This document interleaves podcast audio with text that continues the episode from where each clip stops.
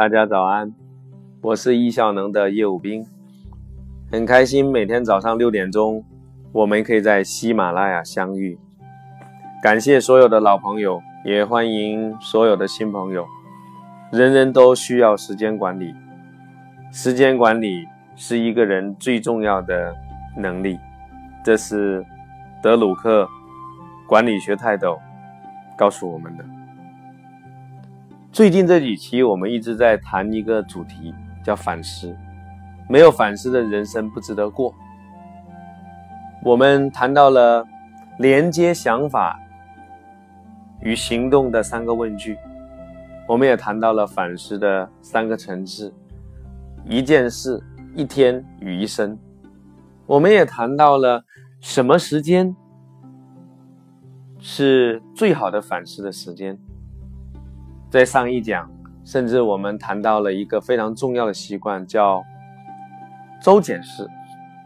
我们接下来来分享一下我的月度检视。到目前为止呢，我已经坚持了四十多个月度检视的记录，蛮难得的。所以我可以翻出历史上的某个月。比如说历史上的六月呀，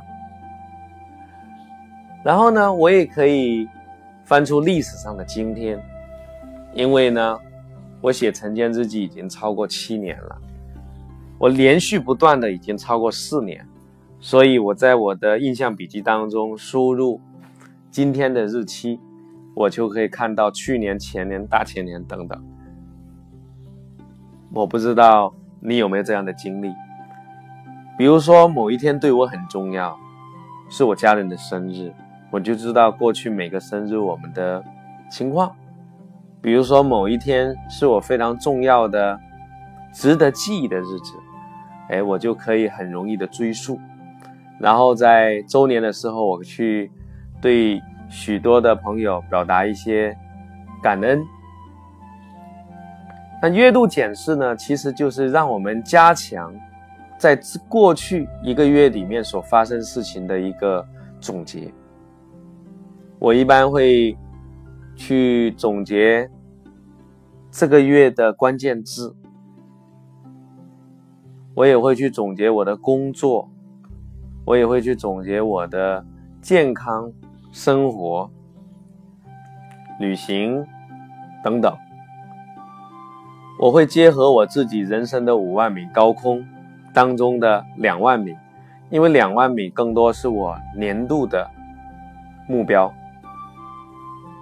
每个月来去看过去一个月跟未来一年的配合的程度，这是非常重要的。因为人的记忆是非常有限的，也是非常非常容易忘记的。我们虽然制定了目标，可是有时候呢，我们一忙。就没有时间看，只有养成固定持续的时间，来去检视自己的目标，同时反思过去一段时间的行为，是非常重要的。其实管理学泰斗德鲁克在书中分享过一个回馈分析法，他让我们就去列出未来九到十二个月的。目标，我现在是用一年的时间。回馈分析法，其实在欧洲宗教界系统是非常成熟的一套体系，这是德鲁克老先生说的，所以我把他这套方法运用在我的生活里。每个月呢，我会去看看过去所做的成果与未来的关系。我坚持了四十次以后，我发现我的人生有巨大的突破与飞跃，所以你可以来进行。你不光每天早上要写日记，每周要做周检视，以及去做未来几个月的一个计划与思考。当然，这些都建立在你已经非常成熟的掌握易效能工具、易效能流程。的基础上，那月度检视是更高境界的一种玩法。坚持下去，你会有非常巨大的收获。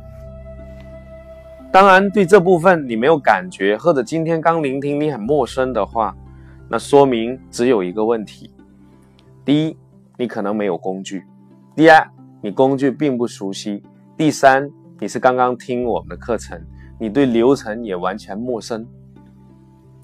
所以没有关系，慢慢来，从头开始，烂开始，然后持续做，不断更新，你就会。提得越来越高，一起加油！感恩有你，愿你的生命灿烂如花。